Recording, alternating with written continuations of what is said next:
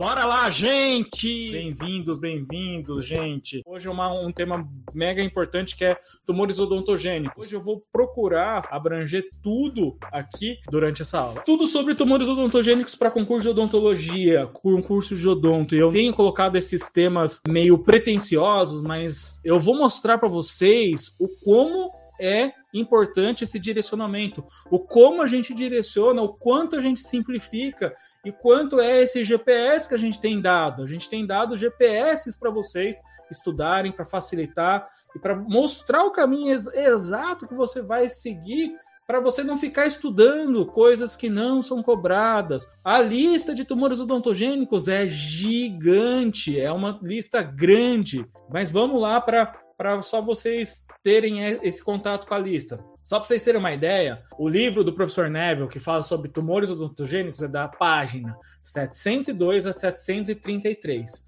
São exatamente 31 páginas. Se você ficar pegando o livro e querer estudar o livro todo, né? Só a parte de tumores odontogênicos são essas 31 páginas. E vocês vão ver aqui o quanto você vai simplificar o estudo. É isso que é um curso preparatório, é isso que é o direcionamento, é o terceiro pilar nosso, que é o estudo direcionado. É para facilitar o caminho de vocês, para encurtar o tempo, para acelerar a aprovação de vocês, para vocês não encherem seu HD cerebral de um monte de coisa que não vai cair, um monte de coisa que você estuda, enche seu HD cerebral de coisas que não caem. Então, a ideia de uma aula dessa, de um direcionamento da superclasse, de um curso preparatório, é encurtar o caminho, é mostrar esse caminho para você não ficar estudando coisa que não cai. Essa é a classificação dos tumores odontogênicos malignos. Essa autora é autora brasileira, um artigo em português. Na tabela 1, ela coloca classificação atual da OMS, Organização Mundial de Saúde, para tumores e cistos odontogênicos. Tumores odontogênicos malignos. Esses tumores praticamente não caem, tá? Em provas de concurso. Carcinoma ameloblástico, carcinoma intróxito primário, carcinoma odontogênico esclerosante, carcinoma odontogênico de células claras, carcinoma odontogênico de células fantasmas, carcinosarcoma odontogênico, sarcomas odontogênicos. Então já são uma, duas, três, quatro, cinco, seis, sete patologias que você vai deixar de estudar. Ou você vai estudar na hora que você já está com uma condição, você já sabe muito bem as patologias que eu vou falar aqui que são cobradas. Essas patologias praticamente não são cobradas. E quando cai, perguntas é, em relação a quais são os tumores malignos odontogênicos, mas são raras as perguntas de tumores odontogênicos malignos. É para ilustrar sete patologias que você não necessita estudar. Se você estudar, você está perdendo tempo, você está usando seu HD cerebral para matérias que não são cobradas. E aqui é a parte dos tumores odontogênicos benignos. Vamos lá. Os epiteliais. Um, ameloblastoma, ameloblastoma unicístico, ameloblastoma extraosso periférico. Na verdade, isso é uma família só, né? Uma patologia praticamente. Tumor odontogênico escamoso, tumor odontogênico epitelial calcificante, tumor odontogênico adenomatoide. O fibroma ameloblástico está errado. Esse fibroma ameloblástico, na verdade, é um tumor misto, tá? Então ele foi colocado errado nessa classificação, nessa tabela. Tumor odontogênico primordial, odontoma composto, odontoma complexo, tumor dentinogênico de células fantasmas. Esses são os mistos, junto com o fibroma meloblástico. O fibroma faz parte, né, dos mistos. Só para já deixar bem claro aqui. E os mesenquimais, ou ectomesenquimais, fibroma odontogênico, mixoma odontogênico, sementoblastoma e fibroma semento ossificante. Então vamos co contar só, né? A meloblastoma a gente conta como uma só, tumor odontogênico escamoso, tumor odontogênico calcificante, tumor odontogênico adenomatoide. São quatro patologias epiteliais. Quando a gente pega os mistos, fibroma meloblástico, tumor odontogênico primordial, odontoma composto, odontoma complexo, a mesma, e tumor dentinogênico de células fantasmas, quatro. E os mesenquimais são quatro também: fibroma odontogênico, mixoma odontogênico, sementoblastoma e fibroma sementocificante. Na classificação antiga, as famílias, tanto dos epiteliais quanto dos mistos, eram maiores. Então era mais fácil. Eu sempre falava assim: memoriza os mesenquimais. Claro que, ó, uma coisa importante, eu quero deixar bem claro para vocês. Gente, ainda grande parte das questões, quando são cobradas, cobram a classificação antiga. Por quê? O livro do professor Neville, o mais recente, é de 2016, essa classificação de 2017. Então, uma ou outra banca acaba cobrando classificações novas. Então, essa é uma DDD aí já importante para vocês. A classificação antiga é a mais cobrada. Por quê? Porque o livro do professor Neville ainda é de 2016, o mais recente e não existia essa classificação nova que eu acabei de mostrar. Então, essa classificação nova é para vocês saberem? Também é para saber. Só que é melhor, é mais importante que vocês saibam ainda a classificação antiga que eu vou mostrar daqui a pouquinho. Tá bom? Então, isso é um detalhe bastante importante. Ainda os concursos, na maioria das vezes, cobram a classificação antiga. Então, a classificação antiga, a gente tem, eu gosto mais de falar de tumores epiteliais, tumores do epitélio, porque daí fica mais, mais sucinto, né? A gente não fica tumores do epitélio odontogênico sem ectomesênquima. Na verdade, começa a ser redundante. Aqui, a segunda classe são os tumores mistos. Ao invés né, do tumores de epitélio odontogênico com ectomesênquima. Então, o que, que acontece? Além do epitélio ser é, neoplásico, tem o ectomesênquima também neoplásico. E ainda acrescenta aqui falando, né, com ou sem formação de tecido duro, essa classificação antiga, tá? Então é uma classificação que o nome fica gigante, imenso, mas é importante vocês saberem. E tumores do ectomesênquima, né, com ou sem epitélio odontogênico, né, na maioria das vezes sem o epitélio odontogênico. E se tiver, o epitélio não é neoplásico, tá? Então aqui, por que, que tem o nome epitélio odontogênico? Porque o epitélio está presente ele não é um, um, um, um componente neoplásico. Quem está neoplásico? A parte do mesênquima ou a parte do ectomesênquima. Então eu gosto de falar os primeiros tumores epiteliais, tumores mistos, o segundo, e os tumores mesenquimais, os terceiros, tá? Então, é para facilitar essa classificação. Mas é importante que vocês tenham contato com essa nomenclatura, porque se cair num concurso de vocês, vocês não vão ter problema em relação às questões. Então vamos para os tumores epiteliais, né? Essa é a classificação antiga, tá bom, gente? Existe classificação nova? Existe. Cai a classificação nova? Difícil, cai muito mais a classificação antiga. Então, como que eu falava para, como que eu falo para vocês decorarem? Muitos de vocês já assistiram um, um, vídeo que eu falo. Como que você decora os tumores é, epiteliais? ameloblastoma e os outros, tudo que tiver no nome tumor odontogênico. Porque nem nos mistos, nem nos mesenquimais tem um, uma patologia que tem no nome tumor odontogênico. Isso é uma dica, uma DDD1 do Darcio aqui. Na verdade, é DDD2 já, porque a DDD1 que eu, que eu dei já é a classificação antiga que mais cai. DDD2, ameloblastoma, e tumores odontogênicos. Tudo que tem tumor odontogênico é epitelial, tá? Então, na classificação antiga, tá? Por quê? Na classificação nova tem o tumor odontogênico primordial, ele é misto. Não serve essa, essa DDD1 que a gente está dando, tá bom? Mas a princípio, na maioria das questões de concursos, mesmo recentes, ainda usam a classificação é, antiga. E os tumores mistos, quais são? Os odontomas, tanto o composto quanto o complexo, e que tem no nome ameloblástico ou ameloblastoma, mas que não é o ameloblastoma epitelial. Então, ó, tem ameloblástico, fibroameloblástico, fibrodontoameloblástico e tumores do odontoameloblastoma. Olha como ficou muito mais fácil, né? Ficou muito mais tranquilo de decorar. E os mesenquimais, é, esse seria bom você decorar, tá?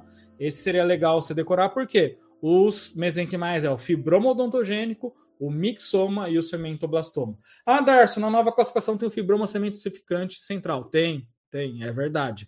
Então, se caso caia fibroma cementosificante, você pode acrescentar aqui, ó, fibroma cementosificante central. Central porque é uma patologia que acontece dentro do osso, tá? Então, isso é um detalhe bastante importante na classificação. Então, vamos resumir, resumindo. Epiteliais, ameloblastoma, mais tumores odontogênicos. Então, tumor odontogênico epitelial calcificante, tumor odontogênico adenomatóide, tumor odontogênico escamoso. Esses são os epiteliais. Tumores mistos. os odontomas, composto e complexo, mais o que tiver ameloblástico, fibroma ameloblástico, fibrodontoma ameloblástico e tumores do odontoameloblastoma.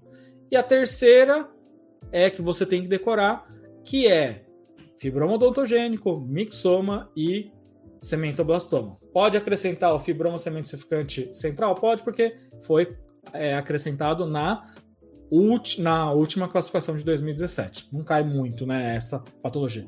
Então, essa classificação é mega importante que vocês saibam. Vocês têm que saber essa classificação. Muitas perguntas vão, vão recair sobre essa classificação. Qual que é um tumor epitelial? Qual que é um tumor misto? Qual que é um tumor mesenquimal? Tem que saber. E já mata essas questões com essa dica rápida que a gente acabou de falar para vocês, tá bom? Essa patologia você tem que saber, tá? Essa patologia você tem que saber e despenca em provas de concurso, a meloblastoma. Ah, Darcy, eu preciso saber tumor odontogênico escamoso, eu preciso saber tumor odontogênico é, epitelial calcificante, tumor de Pittsburgh, eu tenho, preciso saber tumor odontogênico adenomatoide. É bom, mas cai pouco. Se você souber a meloblastoma, você vai resolver 90 e, sei lá, mais de 90% das questões. Então, as três patologias que vocês vão ter que saber. Primeiro, a primeira que você tem que saber, a meloblastoma. A Elenir está perguntando, cai tumores odontogênicos na FGV? Caiu, então tem que saber. Mas o que você vai saber é essa aula, tá? Nossa, mas caiu um tumor dentinogênico de células fantasmas. Gente, as pessoas, ninguém vai acertar, só quem é estomatologista e, e estudou isso. Então, se você ficar na exceção, se ficar pensando dessa forma, você nunca vai direcionar os seus estudos. Você vai estudar um monte de coisa, vai colocar um monte de coisa na sua cabeça e vai, vai, vai se lascar, tá? Então vai por mim, vai nessa que a gente está falando. DDD 3 de hoje, você tem que saber. Essa, essa é essencial. A meloblastoma você tem que saber. Eu falei lá na, no começo da aula que o livro do Neves são 31 páginas falando sobre tumores odontogênicos. Uma coisa que não precisa saber para concurso, por incrível que pareça, o que, que é? Aspectos histopatológicos. Não cai. Só, só cai aspectos histopatológicos se for uma prova para especialista em patologia bucal ou estomatologista. Então, você que vai prestar para clínico, mesmo para buco, normalmente não cai. Buco, buco, se vai fazer residência, talvez seja importante. Mas clínico geral, gente, não precisa saber aspectos histopatológicos. E já, isso já, já facilita um monte. Aquelas 31 páginas já cai um monte de páginas. E eu estou mostrando aqui porque aquelas 31 páginas, se você fizer um resumo, vai virar tipo duas páginas. Pequenas ainda. Então é isso que é direcionamento. É isso que é mostrar exatamente o que é cobrado. Então a DDD3, essa você tem que saber, Ameloblastoma. Precisa saber aspectos histopatológicos? Não, não precisa saber, tá? Ah, na, na, residência de buco acaba caindo, tá? Mas na prova de clínico geral, não. Não, tá?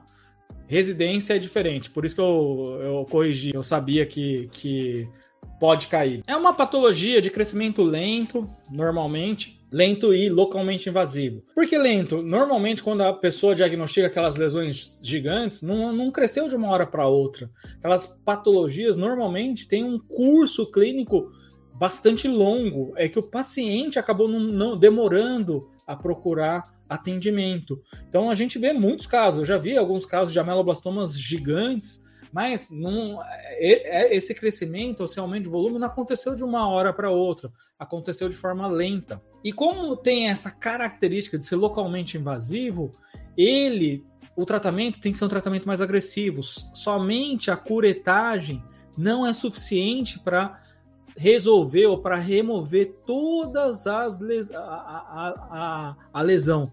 Porque uma vez que você faz a curetagem, mesmo raspando o osso. Algumas ilhas de tumor acabam penetrando para o interior do osso e, consequentemente, essas, essa, esses restos de, de neoplasia podem dar origem a uma recidiva dos casos. Então, como é localmente invasivo, o tratamento tem que ser um tratamento mais agressivo. Só curetagem normalmente vai acarretar em recidiva. Ele dentro dos, de todos esses tumores odontogênicos, é se, o segundo tumor odontogênico mais comum. Só perde de quem? Só perde dos odontomas. Então, além de ser uma patologia importante, porque tem essa questão de ser localmente agressivo, ele é bastante prevalente dentro dos tumores odontogênicos. Claro que, mesmo quem por exemplo, eu que só faço atendimento de estomatologia, eu não vejo a a todo momento, tá? A melobastoma não é uma patologia que a gente vê direto. Mesmo sendo a segunda patologia, ou tumor odontogênico mais comum, não é algo que a gente vê de, corriqueiramente. A mesma coisa o mixoma, a mesma coisa o odontoma, que é o mais comum. A gente não vê nem todo ano. Eu faço só estomatologia e eu não vejo todo ano nenhuma, nem uma ameloblastoma, nem um odontoma. Então, pra vocês entenderem que, assim, são os mais frequentes, mas também não são, assim, uma patologia que você vê direto, como, por exemplo, hiperplasia, mucocele, ou mesmo carcinoma. Carcinoma a gente vê muito mais do que ameloblastoma. Além disso, a gente pode classificar o ameloblastoma em três grandes famílias: sólido convencional ou multicístico. Por que multicístico? Microscopicamente vai ter um monte de cistos pequenos, cistos filhotes. Essas lesões, normalmente, radiograficamente, elas vão se manifestar como? Elas vão se mostrar com lesões radiolúcidas multiloculares. É a característica radiográfica dessas lesões de ameloblastoma sólido convencional ou multicístico.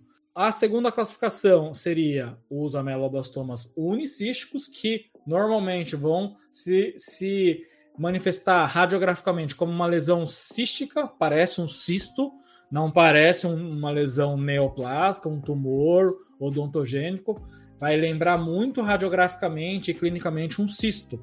Então, mesmo quando a gente faz a punção, pode vir um líquido de cor citrina, por exemplo, num ameloblastoma unicístico. E o ameloblastoma periférico, por sua vez, seria aquela ameloblastoma que acontece fora do osso, perifericamente ao osso. Ele vai acontecer manifestando na região de tecido gengival. A gente pode classificar esse é, unicístico nessas três famílias, né? Mas isso não cai praticamente em concursos de odonto clínico geral, tá? Quem vai prestar residência precisa saber essas classificações, na verdade, do unicístico e também do sólido convencional, que ele tem classificações histológicas, né? Tem a classificação plexiforme, acantomatoso, é, um monte de classificações histológicas. E quem presta para residência aí precisa saber. Mas para clínico geral, não, não precisa saber, tá? Qual que é a DDD 4 de hoje? Vocês têm que saber odontoma. Anota isso porque isso é importante. Qual que é a primeira que vocês tinham que saber? A meloblastoma. É muito importante. A segunda, odontoma olha que coincidência. Eles pegam uma patologia do, da, do epitelial, que no caso foi o ameloblastoma. A segunda patologia que vocês têm que saber é a do misto, que é o odontoma. Então anota aí que odontoma vocês têm que saber porque cai em concurso. A ameloblastoma também cai em concurso. E outra coisa que cai é classificação, que eu mostrei lá, os epiteliais, os mesenquimais e os mistos. Tem que saber. Então, essas três coisas, gente, vocês têm que saber, vocês têm que deixar anotado. Eu já falei aqui para justamente direcionar o, o, estudo, sim, absurdamente. Vocês não vão precisar estudar 31 páginas aqui de conteúdo que não é cobrado, tá? Então, isso é bastante importante que vocês estão tendo aqui é aula de curso pago. Essa aula depois vai direto para o curso. A gente está dando um conteúdo gratuito aqui para vocês, assim, de bandeja. Então, anotaram que o odontoma tem que estudar, tem que saber, né? Ele é o mais comum dos tumores odontogênicos. Ele é considerado, por muitos autores, como um amartoma, ao invés de um tumor odontogênico. O que é um amartoma? Seria uma, uma patologia que não acontece, na verdade, uma neoplasia. Neoplasia seria um crescimento desordenado e, assim, teoricamente, ele poderia crescer de forma ilimitada. O odontoma a gente sabe que não cresce de, dessa forma, não tem um crescimento ilimitado, normalmente tem um crescimento limitado. E é de um processo de tecidos que já existem no, no local. Então, isso seria um amartoma, né? não seria um, um, uma lesão que teria essa característica de um crescimento ilimitado normalmente. Uma das, das características importantes quando a gente pega os odontomas é que na fase já, quando a gente fala dos odontomas maduros, obviamente que você vai encontrar essas, a imagem radiográfica uma massa radiopaca, envolta por um halo radiolúcido. Então, isso é um detalhe bastante importante quando a gente fala da característica radiográfica do, do odontoma, essa radiopacidade. Grande parte das patologias, quando a gente pensa tumores odontogênicos, a grande maioria vai ser radiolúcido. Algumas patologias têm radiolucidez com áreas radiopacas, como por exemplo, tumor odontogênico epitelial calcificante. No próprio nome fala, né? Tumor odontogênico epitelial calcificante. Aí tem focos, tem áreas radiopacas. Uma outra patologia, por exemplo, que tem áreas radiopacas, mas não é uma, uma patologia radiopaca completamente. Seria tumor odontogênico adenomatoide. Ele tem essa característica. Agora, quando a gente fala de massa radiopaca, normalmente a gente está falando né, de um, um odontoma. Por quê? As patologias dessas que a gente está falando, dos tumores odontogênicos de uma forma geral, na grande maioria não, não tem essa característica de radiopacidade. Tem outra, por exemplo, cementoblastoma. Só que o cementoblastoma vai ser uma lesão que acontece apicalmente às saídas dos molares, né? É diferente do odontoma que não tem essa relação né, de de se está lo localizado na região apical de, de algum dente. Normalmente ele pode aparecer em qualquer região. A gente pode fazer essa divisão clínico-radiográfica, odontomas compostos e odontomas complexos. Odontomas compostos, a gente eu falo que a forma mais fácil de decorar seria compostos por múltiplos dentes ou múltiplos dentículos. Então, se você observar uma radiografia e nessa radiografia parecer que tem múltiplos dentes, né, separados até, esses são considerados odontomas compostos. Já o complexo é uma massa, né? Uma massa que não vai lembrar dente. Então essa é para você memorizar como você vai dividir odontomas compostos dos odontomas complexos. Os odontomas compostos, eles acontecem mais na região anterior de maxila. Nossa, Darcy, mas quando que eu descubro que, que o paciente pode ter odontomas? Normalmente você vai descobrir por quê. O paciente vai acontecer em pacientes jovens e o odontoma vai ser um, um, um fator de retenção dentária. Então, por exemplo, o paciente erupcionou o dente 11, o 21 está demorando a erupcionar e já o dente 11 veio há mais de um ano. E aí, na hora que vai fazer uma radiografia, tem alguma coisa obstruindo a erupção desse dente. E aí pode ser um odontoma. Ah, é só odontoma? Não, pode, podia ser, por exemplo, um mesodente ou um dente supranumerário, por exemplo. Mas se descobre, na maioria das vezes, o odontoma, não porque o paciente sente dor, porque essas lesões não causam nenhuma sintomatologia, mas principalmente quando ou é um achado radiográfico, fez uma radiografia para fazer, sei lá, diagnóstico ortodôntico, ou por conta de uma erupção retardada, né? Não, não, está acontecendo a erupção do dente homólogo. E aí a gente pensa né, nessa possibilidade de um odontoma estar é, obstruindo a erupção desse dente. O que, que acontece, né? Então, a grande maioria é diagnosticada por conta do retardo na erupção dentária. O diagnóstico vai ser radiográfico e o tratamento, né? Se houver a possibilidade, é fazer uma cirurgia. Para quê? Remover esses odontomas e se o dente já perdeu, né, já passou daquela fase de ter força eruptiva, aí tem que se fazer né, o tracionamento desses dentes com, com bract ou com botão para que haja esse tracionamento ortodôntico. A DDD5, outra patologia que vocês têm que saber é mixoma.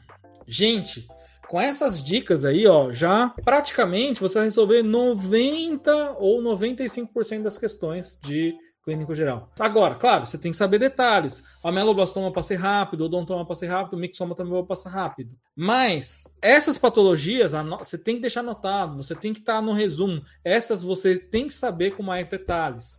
Tem gente que estuda sem direção, tem gente que estuda bastante, tem gente que estuda muito, até mais do que a maioria das pessoas. Só que se a pessoa não tem direção, ela estuda tumor odontogênico escamoso, ela estuda tumores do odontoameloblastoma, ela estuda fibroma ameloblástico, estuda fibrodontoma ameloblástico, estuda cementoblastoma, estuda fibroma odontogênico, estuda tumor odontogênico adenomatoide. E aí, seu HD cerebral vai enchendo de coisas que não cai, não cai. E você tem um desempenho na prova aquém do que você esperava. O pessoal pega geralmente as questões e vai direcionando. Isso é bom também. Mas eu estou te mostrando sem indicativo de banca. Se souber essas três patologias de classificação, já está ótimo, tá? Não precisa ficar sabendo detalhes. Se você ficar sabendo detalhes, você vai estudar errado. É isso que é o, o X da questão. A importância do direcionamento. Então, gente, bora estudar. Se você não saiu o seu concurso, já vai estudando mesmo assim. Ó. Uma banca que não, não, não tem questões de tumores odontogênicos, quem vai prestar CP com EPB. Essa banca, por exemplo, não tem nenhuma questão de tumores odontogênicos. Então, mas se você vai prestar, é bom saber essas patologias, porque se cair, provavelmente as patologias que vão ser cobradas são essas, tá? Mixoma, ela vai acontecer principalmente em pacientes adultos jovens. A área que mais acontece tumores odontogênicos e cistos odontogênicos, onde que é mandíbula posterior, tá? Essa é uma dica. Na maioria das lesões de cistos odontogênicos e tumores odontogênicos acontece em mandíbula posterior. E a maioria acontece em adultos jovens também. O ameloblastoma também é em adultos jovens. O odontoma, geralmente, até um pouco mais cedo, né? Como que se manifesta o, mixoma? Lesão radiolúcida irregular, sem limites definidos. E aqui um detalhe mega importante, que é o aspecto de raquete de tênis. Né? Então, esse aspecto de raquete de tênis ou teia de aranha, gente, isso é um forte indicativo de mixoma, tá? E se tiver num enunciado isso, grande chance de ser mixoma. Pode ser bolha de sabão também pode. Pode ser confundido com ameloblastoma? Pode. Tanto que quando você vê um ameloblastoma, você não pode cravar só em ameloblastoma. Você pode colocar como hipótese mixoma, porque radiograficamente o mixoma também pode ter aspecto de bolhas de sabão. Macroscopicamente, na histopatologia, você vê uma substância gelatinosa, por isso o mixoma, uma, um tecido mixoide, um tecido frouxo, né? Que tem esse estroma mixoide, com poucas fibrilas colágenas. É um tecido que, quando a gente faz a remoção, a gente até brinca, é um tecido que baba, né? Tratamento aqui é curetagem, mas para concurso, busca um tratamento, se tiver o um tratamento mais, mais agressivo, ressecção, você vai usar esse tratamento mais agressivo. Então aqui é para vocês que vão prestar VUNESP, vocês que vão prestar Polícia Militar, algum outro concurso que possa ser VUNESP, tem que saber outras patologias, que não somente mixoma, meloblastoma e odontoma e a classificação, tá bom? Porque a VUNESP, nos últimos concursos, ela está buscando patologias novas. Então a VUNESP está tá nessa pegada diferente aí. Era isso que eu tinha para falar para vocês, tudo sobre tumores odontogênicos. Então é isso aí, gente. Grande abraço e sejam consistentes. Coloquem como prioridade. Não arrumem desculpas para a vida de vocês, porque a gente tem que se autorresponsabilizar pelos nossos resultados. Se a gente semeia, se a gente planta tudo, se a gente planta tudo direcionado, prioridade, atitude e consistência, você vai colher o resultado da aprovação. Agora, não queira colher o resultado da aprovação sem plantar isso. Se você não plantar essas sementes, se você não direcionar os seus estudos, fica difícil de você passar. Você pode passar? Pode demorar mais. A ideia da gente estar aqui semanalmente é justamente essa, tá? Que vocês semeiem coisas boas que vão culminar na conquista e na aprovação de vocês, tá bom, gente? Grande abraço para vocês, ótima semana, grande abraço.